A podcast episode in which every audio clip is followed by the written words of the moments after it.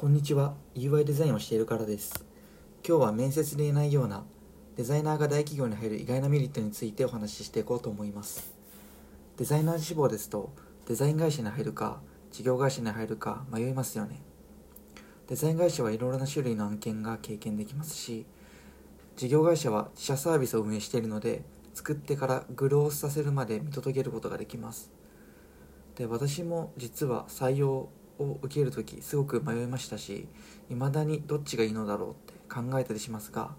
今事業会社にいる立場として事業会社のメリットを話していきます。もちろんデザイン会社もたくさんたくさんメリットがあると思いますが今回は事業会社特に人数も多い大企業にフォーカスしてこちらも魅力があるよっていうことを伝えていきます。そして給料やワークライフバランスは前回お話ししたところもあるので今回はそれ以外というかこちらの視点もメリットで言うとだいぶになると思いますのでそのポイントを述べていきます。結論から言うと大きく2点あります。その1職種が違う同僚主に同期がいること。その2同僚、まあ、先輩とか同期とか後輩が転職や独立をした時にその先で副業のチャンス、まあ、声をかけてくれる可能性があるということです。でどちらも事業会社には幅広い人材がたくさんいるよという点から来ています。まずその1の職種が違う同僚主に同期がいることから説明していきます。こちらもメリットを3点に分解できまして1いい意味で強制的に関わることになる、まあ、自分から積極的に行かなくても仲良くなりやすい環境っていうこと。2そのため多様な価値観に触れることができる点。3多職種とのスキルの教え合いやプライベートで一緒にものづくりをする作品作りをするハードルが低い。という利点があると考えています。これらって究極に平たい言葉で言い換えると社会人になっても一生の友達に出会えるかもしれないというメリットかなとも思います。ただこれって人生においてめちゃくちゃ侮ることなかれなところでとても重要なことだと私は思います。ざっとまとめていくと1のいい意味で強制的に関わることになる自分から積極的に行かなくても仲良くなりやすいについて話すと学生の頃って良くも悪くもつるむ人を選べると言いますか、まあ、そうすると気づかぬうちに大体自分の価値観と似ているまたは価値観を肯定してくれる人としか自然とつるまないという環境になりがちかなと思います。で逆に言うと全く性質が違う人と話すのって学生時代は結構難しいことだと思っています。でそれが同期になると研修や仕事で関わらなければならないので性質の違う人でもおのずと関係が構築されやすいです。でそんな関係ができてきたら何がいいのかというと2多様な価値観に触れられることにつながります。私の同期には仕事以外にも面白い価値観やライフスタイルを持っている方が多くて株式投資をしている人や、まあ健康の知識にやたら詳しい人決算書を読んで解説するのが好きな人休日だけカレー屋さんガチでバンドをやってた人でテレビにも出たことあるアカペラチャンピオンとか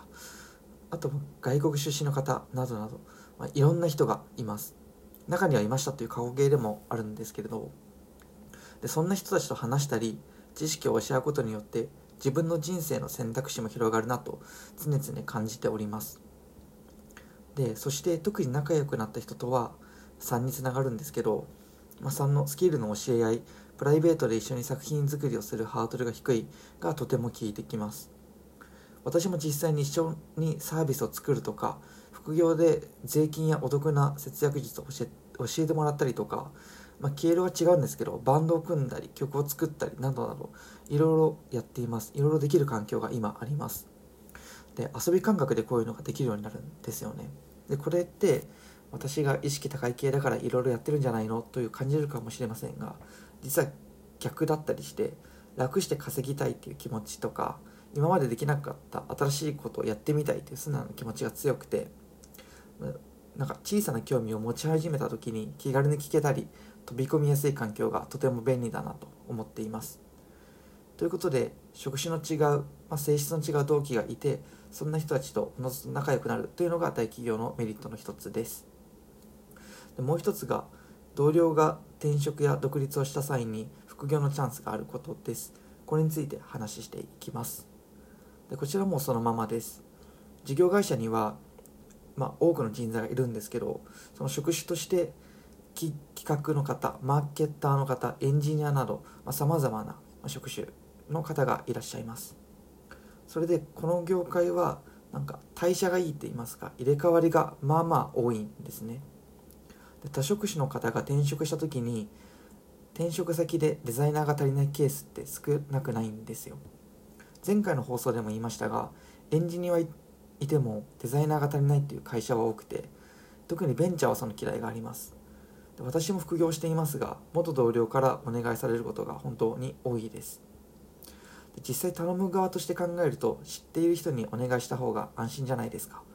どのくらいでこのくらいのクオリティのものが作れるかって、まあ、あらかじめ分かってもらっているっていうことですからね。でそれが分かっているんだったら個人に頼む方がソーシングのサービスを使ったりエージェントを通すよりマージンがかからない分安いっていうのも大きいです。なので、まあ、先方としては知り合いに振ってくれるっていう可能性が高くなってきます。というわけで同僚との関係が、まあ、良好だと自分に来る可能性が高いのでまあいい関係のまま仕事すると、まあ、入ってからいいと思っております。ということで今回は以上となります。まとめるとデザイナーが大企業大企業で働くメリットは多職種の同僚同期がいること。また同僚が転職した時にそこで副業としてお願いされる可能性があることになります。で今回は以上になります。そしてもし何か聞きたいことがある方は気軽に質問していただけると嬉しいです。あとそれと今オフの時間は英語を勉強中でしてアウトプットの一環で Twitter やノートに英語の学習系漫画を投稿しております。